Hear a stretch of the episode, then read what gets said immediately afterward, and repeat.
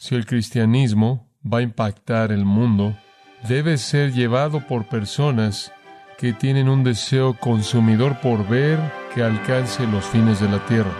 Debe haber cierta pasión involucrada en el evangelismo cristiano.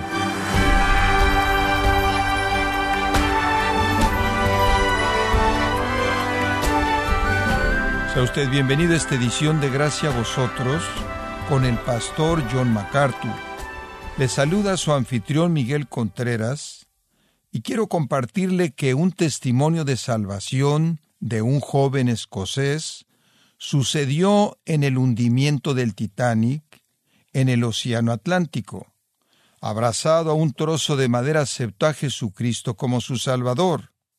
Pero ¿Sabía usted que fue otro náufrago quien le testificó en ese momento? No se pierde esta edición cuando John MacArthur nos muestra que predicar el Evangelio a los perdidos es la razón por la que Dios nos tiene en este mundo. Estamos en la serie Haciendo discípulos en gracia a vosotros. Jesús tuvo un gran compromiso con alcanzar a las personas perdidas con el Evangelio Salvador, y solo quiero mostrarle algunas maneras en las que sabemos eso y le voy a dar un pequeño bosquejo. En primer lugar, sabemos que Jesús estaba preocupado por alcanzar a los perdidos porque incluso su precursor fue un evangelista. Incluso su precursor fue un evangelista. Fue dicho de Juan el Bautista en Juan 5:35 que él era una luz viva y brillante. Usted estará con Juan el Bautista unos 30 segundos antes de que supiera lo que él tenía que decir. Escuche, sé que Jesús tuvo una pasión por el evangelismo porque su precursor fue un evangelista ardiente. Eso me dice algo acerca del compromiso del Señor. Él quiso comenzar un avivamiento antes de que él siquiera llegara ahí. En segundo lugar, y estos son puntos muy obvios, simplemente a manera de repaso. Es claro para mí que tuvo una pasión por el evangelismo debido a que su propio ministerio estuvo centrado en eso. El ministerio mismo de Jesucristo básicamente fue un ministerio de evangelismo capítulo 4, versículo 17 de Mateo. Y hemos visto este versículo muchas veces. Jesús comenzó a predicar y ¿cuál fue su mensaje? Simplemente fue un eco de lo que Juan predicó. Arrepentíos porque el reino de los cielos ha acercado. Él sin duda alguna dijo cosas que Juan dijo acerca de la ira venidera, juicio, arder, infierno, escapar de él, confesar su pecado, volverse de su pecado. Él predicó un mensaje de arrepentimiento. Y se volvió lo que marcó su ministerio más que cualquier otro tema. Y cuando en el versículo 35 del capítulo 9, recorría Jesús todas las ciudades y aldeas, enseñando en las sinagogas de ellos y predicando el Evangelio del reino y sanando toda enfermedad y toda dolencia en el pueblo. Encontramos ahí otra indicación de que él estaba evangelizando. Él estaba predicando las buenas nuevas del reino. ¿Cuáles son las buenas nuevas? Que los pecados de los hombres pueden ser perdonados, que Dios ha provisto un cordero, que Dios ha hecho provisión para el pecado. Esas fueron las buenas noticias y a donde quiera que él iba lo predicaba en el capítulo 11, versículo 28, el de una invitación. Venid a mí todos los que estáis trabajados y cargados, y yo os daré descanso. Llevad mi yugo sobre vosotros y aprended de mí, que soy manso y humilde de corazón, y hallaréis descanso para vuestras almas, porque mi yugo es fácil y ligera mi carga. Comparándose a sí mismo con la carga pesada, las cosas insoportables que los legalistas estaban colocando en las espaldas de la gente, el primer sermón registrado en la Escritura, Mateo 5 al 7, creo que es el sermón evangelístico más grande jamás registrado es una obra maestra de evangelismo en la que Jesús comienza al decir, aquí están las características de aquellos que están en mi reino. Segundo punto, no califican. Tercer punto, más vale que califiquen. Van a ser juzgados. Tres puntos, tres capítulos. Número uno, aquí están los estándares. Número dos, no los cumplen. Número tres, más vale que los cumplan. Muy simple, muy directo. Usted lo encuentra en el Evangelio de Juan y de manera repetida le está llamando a que la gente venga en fe y lo abracen. En Juan capítulo 6 él dice, yo soy el pan de vida. Él dice, si creen en mí, en el que me envió, es la obra de Dios, y después se vuelve y dice, deben creer en mí como el pan viviente, deben comer mi carne y beber mi sangre, y lo que él quiere decir es participar de mí. En Juan capítulo 7, él dice, en el día de la gran fiesta, si alguno tiene sed, venga a mí y beba. En el capítulo 8, yo soy la luz del mundo. En el capítulo 10, yo soy el buen pastor. Yo pongo mi vida por las ovejas. En el capítulo 11, yo soy la resurrección y la vida. Digo, él constantemente está proclamando y proclamando un mensaje de evangelismo, de salvación en él. Entonces sabemos que Jesús tuvo una pasión por los perdidos. Él después de todo había llorado por la ciudad de Jerusalén, su corazón se dolía por su incredulidad y clamó y clamó para que fueran salvos. Pero no solo estuvo en el área pública y pudo haber leído otras escrituras para apoyar y sustanciar eso, hay muchas de ellas que nos dicen de la predicación, del ministerio de predicación de Jesús, su predicación pública. Estoy pensando en Marcos 1.39. Él predicó en sus sinagogas por toda Galilea y echó fuera demonios. Él fue un predicador del Evangelio, ese fue su llamado primordial llamar a los hombres a la salvación. Él vino en una misión evangelística. Pero no solo estamos seguros de su compromiso con el evangelismo al ver su predicación pública, sino también mediante su testimonio personal. Jesús también estuvo involucrado en el evangelismo personal. De hecho, las personas iniciales con las que él estuvo involucrado de manera personal fueron algunos de los discípulos. En Juan 1.43 él trajo a Felipe a la salvación en Lucas 5, 27 al 32 y también en Mateo tenemos el registro de que él trajo a Mateo a la salvación. Llamó a Mateo a nosotros y en el Evangelio, Lucas capítulo 5, él es llamado Leví, pero es el mismo hombre. Entonces, de manera personal, él trajo a Felipe a la fe, de manera personal trajo a Mateo a la fe y a otros de los discípulos, sin duda alguno. Y después en Juan capítulo 4, él conoció una mujer en un pozo que tuvo cinco maridos y con el que vivía no era su marido, una mujer bastante miserable, y en gracia maravillosa la llevó a la salvación. Y después él se reunió con un hombre de estatura baja, quien era un publicano y un extorsionador que había robado a todo mundo. En Lucas 19 él tenía curiosidad de Jesús, él subió a un árbol y cuando estaba pasando el desfile, él estaba metido en el árbol y el Señor simplemente detuvo el desfile y vio a ese hombre, su nombre era Saqueo, y dijo, sal de ese árbol baja, lo cual realmente lo señala. Él probablemente estaba tratando de mantener algo de discreción. Él ya no era discreto y él le dijo, vengo a tu casa. él lo hizo y en evangelismo personal llevó a ese hombre a la fe y la confesión de pecado y arrepentimiento. Y sabemos eso porque el hombre dijo, voy a devolver todo lo que he tomado al cuádruple, el fruto de arrepentimiento. Él de manera personal trajo a Bartimeo el ciego Usted lee la historia en Marcos capítulo 10, versículos 46 al 52, cómo Jesús trajo a ese ciego Bartimeo a la confianza y a creer en él como el Hijo del Dios viviente. Y después una de las historias más hermosas de todas, registradas en Mateo capítulo 8, cuando Jesús cruzó el mar de Galilea y llegó al país de Gerasa y se reunió con el maníaco de Gadara y esa era una aldea en el área de Gerasa.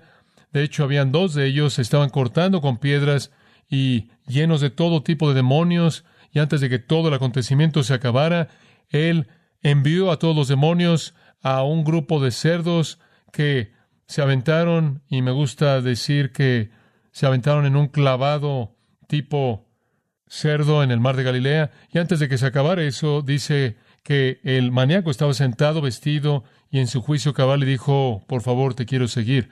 Y el Señor quiso que se quedara para que fuera su testigo de manera personal, mediante su propio testimonio llevó ese maníaco gadareno a la fe. Y hubieron ocasiones también cuando él se esforzó por llevar a cabo evangelismo personal, pero el corazón estaba cerrado. ¿Se acuerda del joven rico de Mateo 19? Después de que Jesús le había traído las cosas que necesitaba conocer para llegar a la vida eterna, el joven, debido a que era muy rico, dijo no, se fue, y el Señor se quedó trágico. Creo que la ilustración más hermosa del evangelismo personal de todas es el encuentro tan breve, sin embargo incisivo, de Jesús y el ladrón en la cruz. ¿No lo cree? Antes de que él muriera, antes de que él fuera ese momento final, dijo, consumado es, y antes de que dijera eso y se encomendara a Dios, él rescató del infierno eterno al ladrón penitente. Como puede ver, él agonizó por las almas de hombres perdidos. Él se entristeció. En Juan 5, versículo 40, él dijo, no queréis venir para que tengáis vida. Y hay una, hay una marca reflexiva en esas palabras. Su corazón estaba entristecido por eso. Pero él predicó el Evangelio, él llamó de manera personal a los hombres. Creo que podríamos señalar algunos elementos en común en su ministerio de evangelismo. Uno, él estuvo disponible. Usted encuentra a Jesús siempre en las multitudes. Hubieron momentos cuando él se retiró a los montes, él se retiró al monte de los olivos. Hubieron momentos cuando él se tuvo que apartar o le habrían quitado la vida como en Nazaret, cuando lo habrían arrojado de un risco, pero en la mayoría de los casos él estuvo disponible. Él estuvo ahí. En segundo lugar, él no tuvo favoritos. Él no tuvo favoritos. Él no estuvo con la élite. De hecho, Él estuvo con los leprosos. O me encanta el hecho de que Él estuvo con la gente común y corriente, las rameras, los comerciantes, los publicanos. Él estuvo con aquellos que socialmente estaban en la clase baja económicamente y moralmente. Pero por otro lado, él también podía ir para estar con el centurión romano, un hombre de dignidad y estatura social. Él podía ir a ayudar a Jairo el rico, cuya hija, claro, necesitaba desesperadamente un milagro. Y entonces Jesús estuvo en todo el espectro. Él no conoció favoritos, él reflejó la mente de Dios, quien no muestra parcialidad. Él estuvo disponible y él no tuvo favoritos. En tercer lugar, él fue tan sensible, tan sensible al dolor de un pecador. Me encanta el hecho de que en el Evangelio de Marcos, capítulo 5, que una dama que tenía un problema de sangre por tantos años tocó su ropa y él dijo, ¿quién me tocó? ¿quién me tocó? Tan sensible. No solo eso, él usó amor y ternura. Él tocó un leproso. Eso era impensable, absolutamente impensable tocar un leproso. En Mateo 8, cuando él tocó un leproso. Entonces Él estuvo disponible, no tuvo favoritos. Él era sensible y Él era tierno. Y otra cosa que ve en su ministerio, Él aseguró confesiones públicas. Él extrajo una confesión verbal. Él sacó una del hombre ciego en Juan 9, él sacó una de la mujer con el problema de sangre en Marcos 5, él quería que lo confesaran. Él tuvo ese mismo impacto en uno de los diez leprosos que regresó y extrajo esa confesión de fe de él. Y quizás otra cosa, él tomó tiempo. Lea la historia de la hija de Jairo en Marcos 5 y vea cómo en medio de lo ocupado que estaba, él tomó tiempo. Él tomó tiempo. ¿Qué aprendemos de esto? Esté disponible. No juegue a los favoritos, sea sensible, use amor y ternura. Asegure una confesión pública y tome su tiempo. Y después permítame compartir otra cosa. Sabemos que Jesús estaba comprometido con el evangelismo en la pasión de ganar almas perdidas, debido a que su precursor fue un evangelista, debido a que él fue un evangelista, y en tercer lugar, porque él le enseñó a todo mundo a su alrededor a ser un evangelista. Ese fue el punto entero del tiempo con los discípulos. Él no los estaba preparando para guiar a grandes iglesias, él los estaba preparando para evangelizar al mundo. Y regresamos a Mateo, de nuevo el capítulo 4. Encontramos en Mateo capítulo 4, versículo 18, este texto maravilloso y conocido. Jesús andando por el mar de Galilea, había dos hermanos, Simón llamado Pedro y Andrés, su hermano, arrojando su red al mar porque eran pescadores. Y él les dijo, síganme, y aquí lo tienen, amigos. ¿Cuál fue la intención del Señor Jesucristo en su ministerio con los discípulos? Yo os haré grandes líderes de la iglesia. ¿Es eso? No. ¿Os haré qué? Pescadores de hombres. Pescadores de hombres. Ahora, el llamado inicial de los discípulos ya había ocurrido y está registrado en Juan 1.35 al 51 ya habían sido llamados a Cristo, pero todavía estaban ocupados en su propio trabajo y solo ocasionalmente ministraban con Él. El llamado al compromiso pleno y total viene incluso más tarde que este pasaje de Mateo 4 y está registrado en Lucas capítulo 5. Lo que usted tiene aquí, en cierta manera, es un tiempo entre estos dos puntos. E incluso hay una comisión final que encontramos en Mateo 10, cuando Él los llama al apostolado y los envía. Entonces, en cierta manera, hay una secuencia. Primero Él los llama a salvación y después van con Él ahora, de vez en cuando, manteniendo su trabajo. Después Él, en cierta manera, los llama a un compromiso total en Lucas 5 y más adelante los comisiona oficialmente como apóstoles. Entonces estamos en las primeras etapas. Él ya los ha conocido él ya los ha identificado y ahora Él los llama a venir y a pescar hombres. Ahora hay tres métodos de pesca usados en el mar de Galilea, incluso hasta el día de hoy. Usted va ahí, usted los verá. Uno es una línea, usted lo avienta, el palo y va por la línea. El segundo es una red. Esas cosas pueden ser hasta de 400 metros de largo, con pesos de plomo, las avientan al fondo y tienen una barca grande y con una lancha a 400 metros de distancia y simplemente arrastran todo lo que hay ahí en el mar, jalan esa red, la suben a la costa y después separan lo que pescaron. Nuestro Señor tenía eso en mente en la penúltima parábola de Mateo 13 de la red pero lo que es usado aquí es un verbo, un nombre más bien, que significa una red de arrojo, una red de arrojo.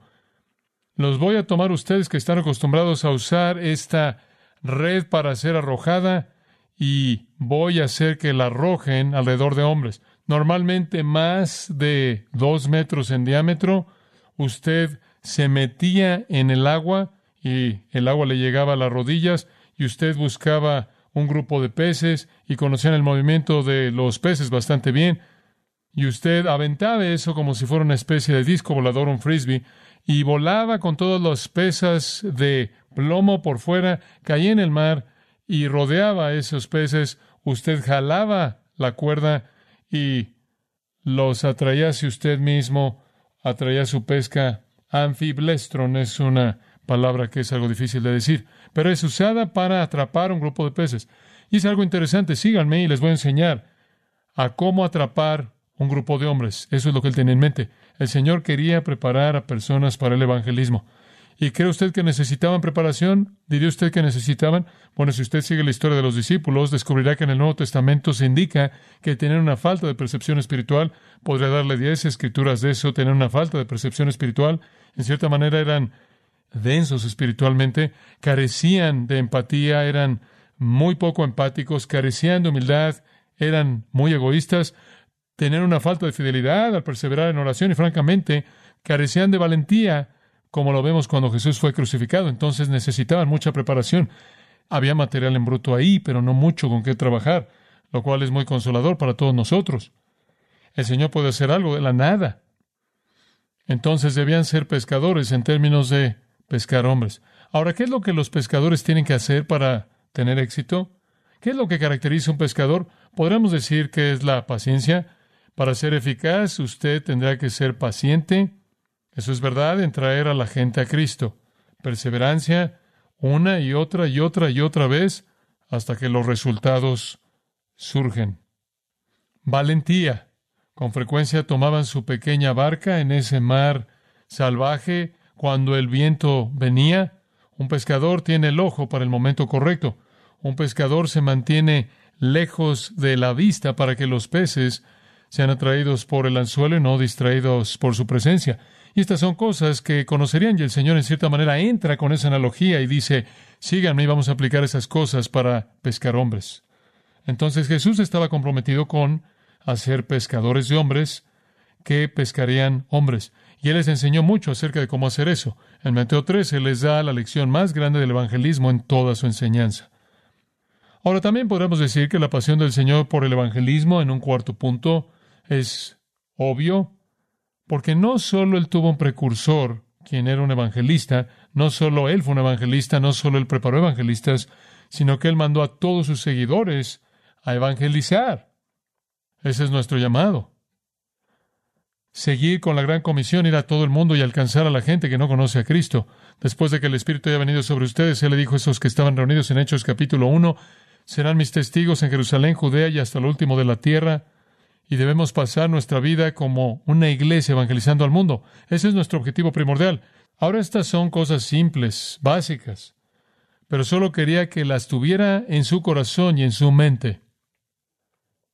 Simplemente en conclusión, ¿cómo podemos nosotros, quienes en la mayoría de los casos vivimos en una época algo no apasionada, cómo podemos comenzar a tener esa pasión. Y tengo que hacerme esa pregunta también, porque con mucha frecuencia en mi propia vida hay una frialdad hacia los perdidos. Con mucha frecuencia estoy tan ocupado en hacer las cosas de la iglesia y las cosas del ministerio que testificarle a un alma muerta sería una invasión de mi tiempo. Ahora me doy cuenta de que hay cierta verdad en el sentido de que estoy dotado y llamado a una tarea que me limita a otras tareas. Pero eso ciertamente no justifica mi desobediencia o falta de compasión. ¿Cómo puedo yo? ¿Cómo puede usted tener algo de la pasión de Cristo, algo de la pasión de Whitfield y Wesley y estas personas como Robert Murray McChain? ¿Cómo podemos comenzar a capturar ese tipo de corazón? Permítame tan solo darle unas cuantas sugerencias. En primer lugar, estudie a Cristo. Estudie su gran amor. Estudie su gran compasión. Estudie su misericordia tierna. No conozco una mejor manera, Podemos estudiar a Wesley, podemos estudiar a McChain, y podemos estudiar a Whitfield, y podemos estudiar a los grandes de la historia de la iglesia en términos de evangelismo, pero en últimas tenemos que ir a Cristo. De alguna manera tenemos que estudiar a Cristo y capturar su corazón. Y como 1 Juan 2.6, si decimos que estamos en Él, debemos andar como Él anduvo. Entonces necesito preocuparme por Cristo. Tiempo en la palabra, tiempo para meditar en la palabra, tiempo para sacar lo trivial de mi vida. Estudia a Cristo. En segundo lugar, estudia el pecado. Su culpabilidad, su poder, su castigo. Y mientras que usted esté estudiando eso, vea en dónde ha caído usted, se ha vuelto presa a las sutilezas del mundo. No es fácil, no es fácil mantenernos o evitar que seamos conformados al molde del mundo, como Romanos 12, 2 lo dice. No es fácil. Estudia el pecado y sus sutilezas. Y en tercer lugar, estudia a los pecadores. Trate de cultivar un amor por los perdidos, no una amargura hacia ellos. Trate de sentir como ellos sienten. Trate de tener empatía con ellos. ¿Sabe una cosa? Es un hecho absoluto más allá de la refutación que los evangelistas más apasionados son los convertidos más nuevos. ¿Sabe usted eso? Usted ni siquiera puede discutir contra eso. Entre más tiempo es usted un cristiano, se vuelve más indiferente hacia los perdidos, porque entre más tiempo es usted un cristiano, usted conoce menos de ellos. Pero cuando una persona inicialmente viene a Cristo, tiene este sentido terrible en su corazón de que toda persona que lo rodea está tan perdida porque así estaban ellos. Muchos de nosotros hemos olvidado cómo es estar perdido, algunos de nosotros nunca lo supimos. Hemos sido salvos por tanto tiempo como podemos recordar. Alguien me dijo, ¿has sido salvo toda tu vida? Yo dije, todavía no, pero he sido salvado por mucho tiempo. Estudie a Cristo, estudie el pecado, estudie a los pecadores y estudie la escritura. Sería una cuarta. Vea lo que dice acerca del infierno, vea lo que dice de la muerte, vea lo que dice del juicio, vea lo que dice de la salvación, vea lo que dice de nuestra necesidad de evangelizar. Y después una última y es orar. Ore porque Dios le dé ese corazón. Dios le dará esa pasión. Si usted no está contento con no tenerla yo, esa es una tentación tan grande. Usted no va a clamar a Dios porque se lo dé usted. Ahora me doy cuenta de que hay algunas personas que son dotadas de manera única por Dios para este tipo de ministerios, pero ninguno de nosotros está exento de la responsabilidad y la pasión. Estudie a Cristo, estudie el pecado, estudie a los pecadores, estudie la Escritura y después ore. Ore por los perdidos y ore porque Dios le dio a usted el corazón que debería tener hacia los perdidos. Quiero cerrar con una pequeña parte de la vida de un hombre llamado Juan Harper. Quizás usted no conozca el nombre de Juan Harper. Él fue un pastor nuevo que había sido llamado a la gran iglesia Moody en Chicago a principios de los 1900. Juan Harper vino a la iglesia Moody, claro, él era un hombre de Dios. De lo contrario, nunca lo habrían invitado ahí. Pero la virtud real de la vida de ese hombre fue identificado por el mundo cristiano cuando se hundió el Titanic. El doctor William B. Riley cuenta la historia de la muerte de Harper en el Titanic. Tenemos la historia del fin de Juan Harper, porque sobrevivientes llevados al muelle en seguridad nos cuentan la historia. Lo que él quiere decir con eso, claro, es que sabemos cómo fue al fin de su vida, porque los sobrevivientes del Titanic contaron la historia de Juan Harper. Cuando el Titanic chocó contra el iceberg que cortó el casco del barco y envió el barco al fondo, Juan Harper estaba apoyado sobre el barandal, rogándole a un joven que viniera a Cristo. Eso le habla mucho del hombre, ¿no es cierto? Cuatro años después de que el Titanic se hundió, un joven escocés se puso de pie en una reunión en Hamilton, Canadá, y dijo, yo soy un sobreviviente del Titanic. Cuando estaba solo flotando en un pedazo de madera esa terrible noche, la marea me trajo al señor Juan Harper de Glasgow también en un pedazo que flotaba. Hombre, me dijo él, ¿eres salvo? No, yo dije, no lo soy. Él volvió a gritar, cree en el Señor Jesucristo y serás salvo. Y el joven que estaba ahí dijo que las olas lo alejaron, pero lo que fue extraño es que unos momentos después lo trajeron de regreso y él volvió a gritarle, ¿ya eres salvo?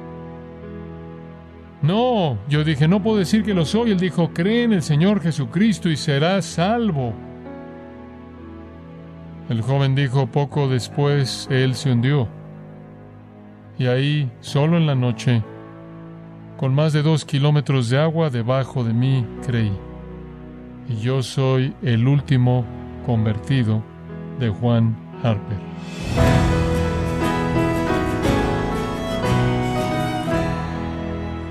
John MacArthur nos ha enseñado que el método evangelístico de Jesús consistía en estar disponible, no tener favoritos, ser sensible, asegurar la confesión pública del pecador y tomarse el tiempo suficiente para evangelizar. Y es parte de la serie Haciendo discípulos, aquí en gracia a vosotros. Estimado oyente, le invitamos a leer el libro La Evangelización, escrito por John MacArthur, donde nos enseña que la pasión por alcanzar a los perdidos se manifiesta en compartir el Evangelio con fidelidad. Lo puede obtener en gracia.org o en su librería cristiana más cercana. También quiero recordarle que puede descargar todos los sermones de esta serie Haciendo discípulos, así como todos aquellos que ha escuchado en días, semanas o meses anteriores, y también puede leer artículos relevantes en nuestra sección de blogs. Ambas cosas, los sermones y las lecturas, lo puede hacer en gracia.org. Si tiene alguna pregunta o desea conocer más de nuestro ministerio, como son todos los libros del pastor John MacArthur en español, o los sermones en CD, que también usted puede adquirir, Escríbanos y por favor mencione la estación de radio por medio de la cual usted nos escucha en gracia a vosotros. Es importante conocer no solo el país y ciudad de donde usted nos escucha, sino también la radio. Para quienes contactan nuestro ministerio por primera vez, pueden solicitar una copia del mensaje de promoción sin costo alguno, un mensaje por oyente únicamente.